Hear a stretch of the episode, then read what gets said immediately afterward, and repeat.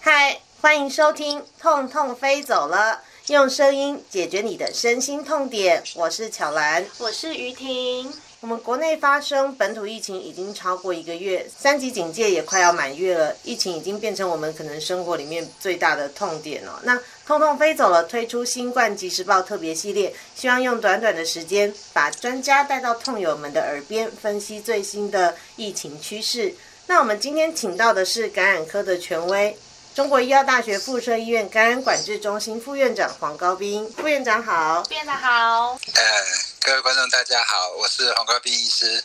那其实副院长他本身呢，也是我们的中区疫情指挥官，那更是指挥中心专家小组的一员。那这段期间提供非常多专业宝贵的意见给指挥中心。那忙碌之余，其实也蛮常帮我们记者解答疑问啊，那分析疫情啊，提供一些专业的建议。那因为现在也是疫情三级期间嘛，那黄副院长非常繁忙，所以我们是用电话访问的方式，就是跟黄副院长远端连线。第一个想要聊的主题，其实才是我们最近比较呃关心的疫苗的问题哦。那其实我们从五月中上旬发生疫情以后，从一开始我们对病例破百的惊恐啊，然后到知了解双北已经变成疫情热区，那到现在最关注的就是疫苗。那国内的疫苗采购就是包含国际国产疫苗的预采购，总计应该已经有三千万剂以上。不过，因为国际疫苗的到货情况还是比较断断续续，目前是总共收到了五批疫苗，包含 A D 直接洽购，还有 COVAX 分配的两批，莫德纳一批。然后最近就是最让国人感动，临近有人日本捐赠的一百二十四万剂 A Z 疫苗。对，没错，其实日本捐赠的疫苗啊，对我们来说完全就是一场及时雨。其实就我们一开始原本是管控给一到三类的对象施打，那因为日本这一次捐赠疫苗的爱心，我们也重新规划成七大类的优先对象。那一到六类呢？十五号当天就正式开打。不过在疫苗的分配上，其实又引起了一些地方跟中央的一些议论哦。其实根据指挥中心的规划，这次的一百二十四万剂，第一波是先送了六十几万剂到各县市，其中是以新北市取得的八点三万剂最多，接着是高雄的八万剂，再来是台北、台中的七万剂，最后是桃园、台南的五点六万剂。这个是六都的部分，比较我们国内各县市比较多的地方。因为一开始高雄先自己说自己的拿到了九万多剂，让大家想说奇怪，怎么又比新北要多？后来解释才知道，说其中有一万多剂其实是给国军在高雄驻在的一些人施打，不算是一般的民众。那实拿最多的还是新北。那那时候指挥中心有公布一个公式，它是包含四类人，就是呃一到三类优先对象的六成，洗肾患者的全部，跟肠道机构的六成，还有七十五岁长者的百分之二十七。每个县市都是套一样的公式去算了，就是算是一个很公平的分配。那在隔了一两天之后，部长就宣布说，会依照风险程度去加重分配，像是双北比较严重的地方，就是加重配百分之十。其实听起来，呃，用公式去分配，这算是一个比较公平的做法。但也有人会提到说，没有考量到可能各地的疫情状况有点不一样。那想请教黄副院长，就是我们疫苗的分配怎么样去考虑会比较适合？就是说公平跟疫情的轻重。大概一般我们会怎么样去做衡量啊？好，呃，我想这个是一般人的这种想法，就是说我这个县市人口比较多，我就应该要多分一些。好，那这个呃初想来讲是这个想法是对的，因为毕竟人口多就是表示人口密集嘛，好，所以这个是。一个最初的想法，这样是呃是合理的哦。那啊，其实我们要考虑的就是病人数，比如说这一次的热热点在哪里，热区在哪里哦。那这个又是另外一个考虑。所以这一次大家会认为说，双北我既然是热区，而且我人口又最多，所以我理论上我所分到的应该是比较多哈。那所以好，那么在我们再思考一下哦，台北市人口可能是比较集中哦，但是新北来讲，它就相当的分散哦。那新北地广哦，在某些边陲地区的话，就是人口比较稀少哦。那新北来讲，到现在目前有三个区，它是完全没有病例的哦。所以这些人他呃，到底施打的意愿到底是怎么样哈？所以我们除了考虑到人口数、病人数啊这个热区的这个问题以外，我们也需要考虑到民众施打的意愿到底是多少。哦，那刚刚主持人有提到，就是说有关呃哪一种人口要打几 percent 的这种人口，那这个是事先经过呃意愿调查以后所呃调查出来这个数字。哦，所以呃或许我们也需要去考虑，就是说，哎。这些都没有病例出现的地方，那你就不给我打疫苗？这个民众的心理就是说，我难道我没有缴税吗？我是 次等公民吗？哦，所以这个也是，毕竟人是一个移动的哦，你不能够说啊，我这边都没有病例，那我就呃就活该，我不应不不打疫苗哦，不能够享受这个疫苗的这种这种保护哦，这个也是不对的哦。所以到底要用什么公式去算哦？其实呃，我们需要根据。啊，大概，刚刚讲的就是人口数哈，病人数哈，那是不是热区哦？那这个就是依照风险哦，这个是呃去加重这个，其实我们都是合理的哦。那刚刚讲的几 percent 几 percent 那个就是施打的意愿哦，那这个是呃等于是一个基础值了哦。那另外一个我们也需要去考虑到，还有一点就是说，我们也不能够说我。双北就施打很多，然后我其他的呃县市比较呃不是热区，病人数比较少，我就就不要打哦。我们施打疫苗还有另外一个观念叫做包覆的观念哦。所谓的包覆就是说我这些虽然热区打了，我其他的地方也有打的话，我就相对的就不怕这个。这个疾病散播出去，这个我们叫做包覆的观念哦。那另外还有一个想法，就是所谓的防火墙的观念哦。那今天假如说好，双北它呃它是热区，那假如说啊我桃园都打得很好的时候，桃园的人都有都有都有抵抗力，那么双北它就不容易散播出来。但是说实在的，这个观点来讲会比较困难一点，因为它可能不是只有到到桃园。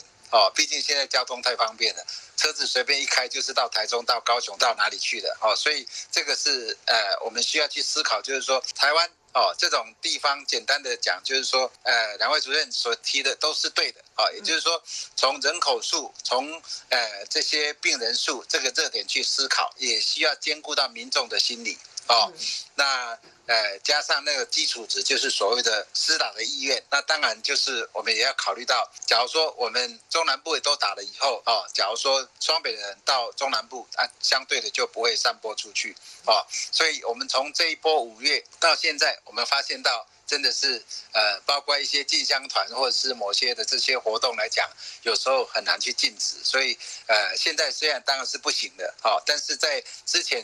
还是可以的时候，那相对的就是它有散播出去的，好，所以我们这种疫苗的分配要怎么样分配？说实在是。没有一个绝对的方式，但是你需要考虑到的这种因素是非常多的，好，所以呃，在目前来讲，我们这种分法还是可以接受的。比如说，在某些热点，它是加五 percent，加双北就是加十 percent，好，那这个大致上是可以接受的。其实就是一一一开始，基本上我们至少按照比例去分配，这是一个公平。然后再针对热区的部分，其实有加重的话，就是代表我们也是针对那些疫情要去做可能比较加。重的一些处理。那其实还另外想要请教副院长的是，就是我们除了疫苗的分配的议题啊，最近其实另外一个很热的议题是有关于就是呃变种病毒。其实国内目前的疫情看起来还是以英国变异株的影响为主哦。那可能之前我们在记者会上也有听到，就是张放成教授有提到说，其实我们现在蛮多的重症跟死亡，然后年纪比较大，然后有慢性病的人，这些可能都是呃比较跟英国变异株在国内流就是流行的一个。影响有关，不过其实最近国际间比较关注的是印度的变异株，而且好像还有一个叫叫法叫做 Delta。变异株，对，特别的，因为以前其实好像都会用什么呃英文字和数字拼凑起来，就是都有那写一个代码，然后要不然就是叫英国变异株，或者是南非变异株、印度变异株，用地区。然后最近才发现说他们叫它 Delta，然后也才知道英国变异株叫阿阿法法，然后想说，哎，原来现在的称呼是这样。不过因为最近呢，就是外电报道是说，因为英国有出现好像呃有四十二个人感染 Delta 变异株死亡，然后其实有大概三分之一人打过两剂的疫苗哦，然后英国当地也因为这样子去延长封城一个月。不过又有一个说法说，其实接种两剂疫苗可以显著预防 Delta 病毒的住院率。那副院长，我们应该怎么去看这个印度的变异株啊？呃，这呃，根据 WHO 最新的分类，就是说英国的变异株我们称它叫做阿尔法，哦，那南非的变异株叫做贝塔，哦，那巴西的变异株我们称它叫做伽马，嗯，哦，那印度的变异株就称它叫做 Delta，就是呃这个这种呃这种分法哦。那呃在当然在针对阿尔法跟 Delta 来讲哈、哦，因为目前来讲，当然我们国内都是主要还是以英国变异株为主哦。那呃到昨天为止，印度变异株已经有三个人。发已经培养出三个人出来了哈，所以虽然它都是在检疫当中，所以基本上是不至于散播出去。好，那我们简单的提一下，就是呃，目前的两大主流，就是说信使 RNA 的这种这种疫苗，就是包括辉瑞跟莫德纳，还有就再来就是腺病毒载体的 AZ 的疫苗哈。那么对英国的变异株来讲，辉瑞的效果是可以到九十二 percent 哈。呃，莫德纳也是哦。那么针对印度的变异株来讲，它顶多只有七十九 percent。那 A Z 它对其实对英国的变异株，呃，就会比较差一点哦。在英国变异株来，它只有差不多七十三 percent 左右。那对印度的变异株就只有只能够降到六十 percent 哦。那为了要提高这种效果来讲，在之前英国就有一个呃全球授权的一个报告哈，中间两剂隔十二个礼拜的话，它的抗体的产生是呃简单的说就是你第二剂打施打。跟第一季的间隔超过十二个礼拜，跟你第二季八个礼拜就打的话，它的抗体的产生，它的浓度是，呃，超过十二个礼拜打的时候，它是比八个礼拜打高，呃，它是它的二点六倍。所以一般来讲，我们目前就是会建议就是十二周打好。所以各位从媒体上面也都可以看到，大家都知道说，呃，隔三个月打这是比较合理的。嗯，好，那最近因为呃这种印度的变异株哈，那它第一个它有两个特点，第一个就是传染力比较强。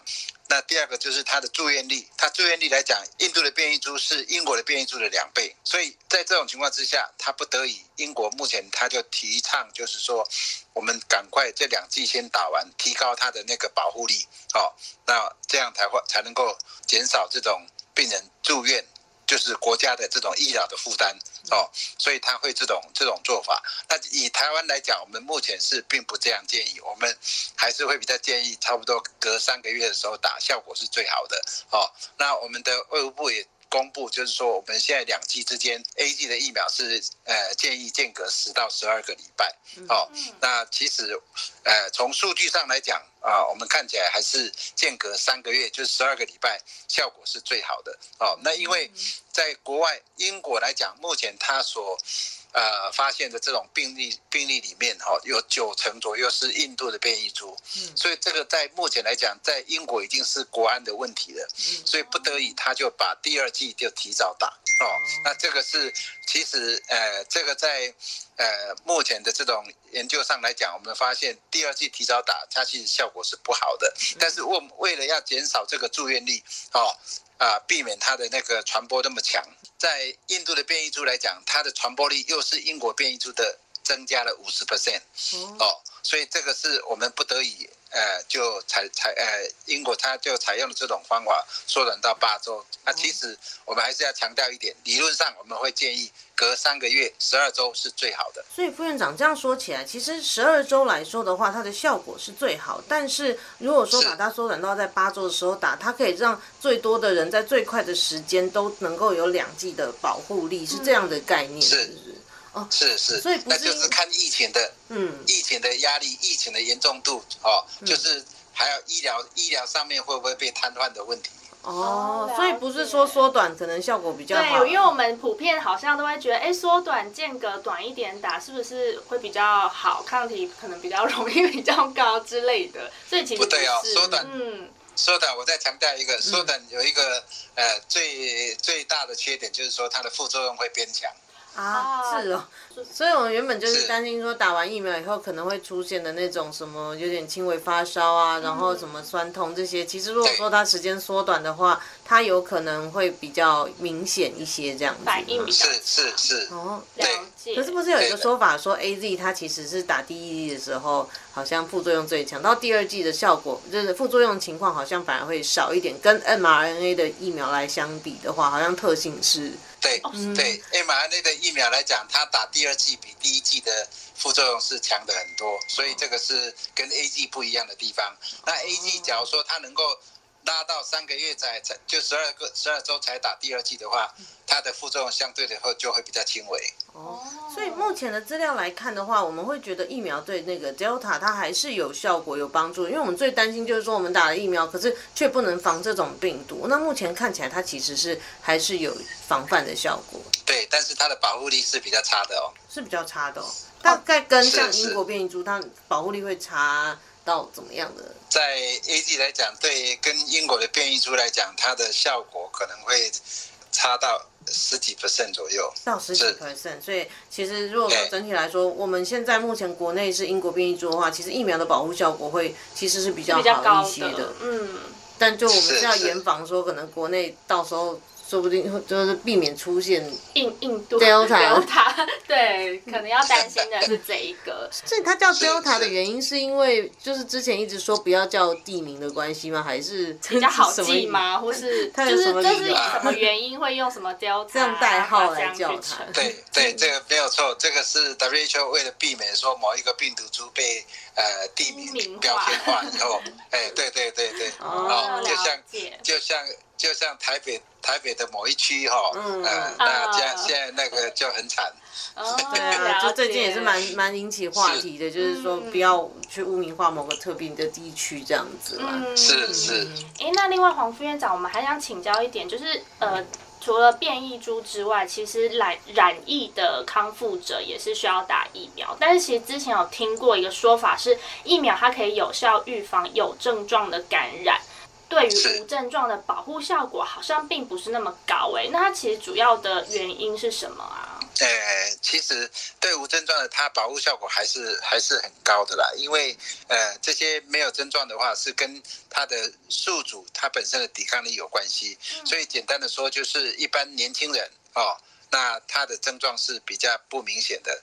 哦，那打疫苗来讲，呃，我举举个例子，呃，不能够说打这些疫苗就没有效，哦，那包括辉瑞跟莫德纳来讲，哦，现在已经开始在做小小孩子的试验，哦，那小孩子来讲，大部分的小孩子很多他的症是症状轻微或是没有症状的，哦，那假如说这个没有保护效果的话，那你为什么要做做小孩子的这种这种？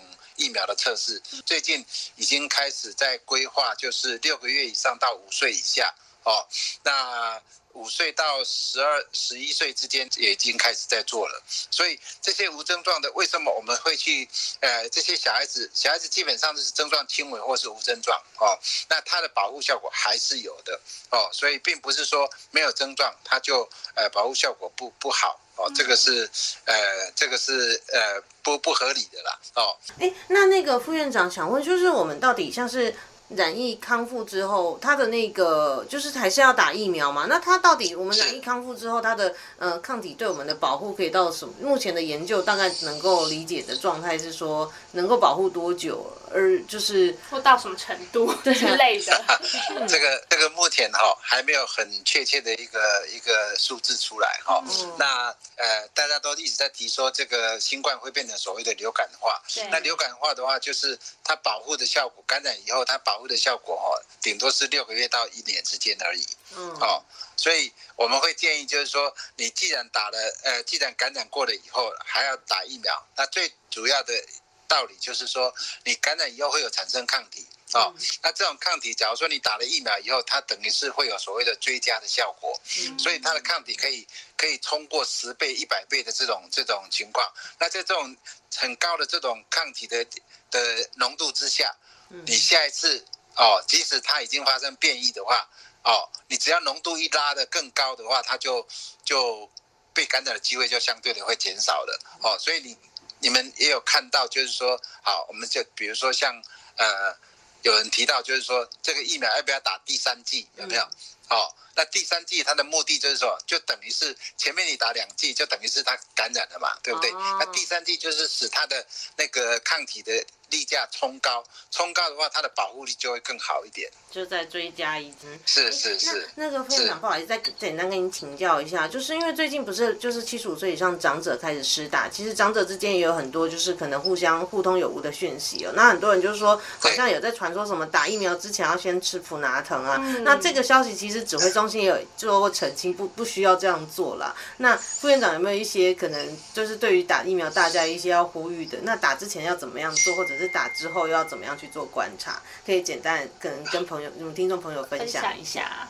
好，这个是很重要哈。那一般来讲，假如说是呃打了以后，因为这个疫苗每个人对这个疫苗的反应不太一样，就是所谓的体质的关系哦。那假如说你打了以后你觉得很不舒服，那你吃吃普拉疼那是可以接受。比如说发烧啊、全身酸痛很厉害啊、局部的痛很厉害，那这时候你可以吃普拉疼，可以。舒缓你的这种不舒服的感觉，哦，但是原则上来讲，普拉腾过度的使用或者是剂量拉得很高的时候，相对的会抑制这些免疫的反应，也就是说，你这个疫苗的效果会比较差一点，哦，所以为什么指挥中心我们建议就是说，不要预先去吃，除非说你真的你的体质很特殊，好，那没有办法，或者是你过去你打任何疫苗都是有这个反应。哦，那这种情况来讲，就是呃，我们就会建议，就是说，你为了减少这种痛苦，就可以事先服用，或者是呃在中间服用。哦，那基本上，假如说你能够忍受的话，我们是不建议哦吃这个药的。那这样的话，他们打之前可能要做些什么像的身心理的准备吗？还是其实还好？应该有些可能会对副作用，因为毕竟每天都会有一些不良反应，对，蛮多人可能会有点担心。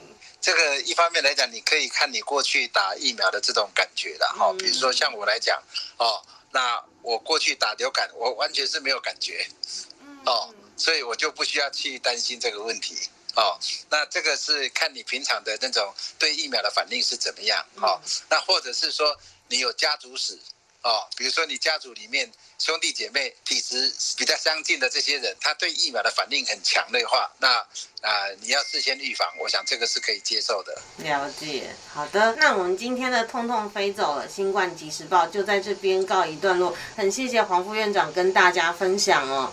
哎，哪里？真的，我觉得黄副院长真的讲的很清楚。对啊，而且百忙之中还现在还要谢谢还要在赶着开会，百忙之中还接受我们的访问。那如果听众朋友喜欢我们的 podcast，就赶快追踪我们。痛痛飞走了。那在我们的各收听平台按下订阅跟评分。那另外也可以追踪我们的 IG Pan Pan Fly Away，都会不定期更新相关的节目资讯。痛痛飞走了，我是巧兰，我是于婷，我们下次见，拜拜。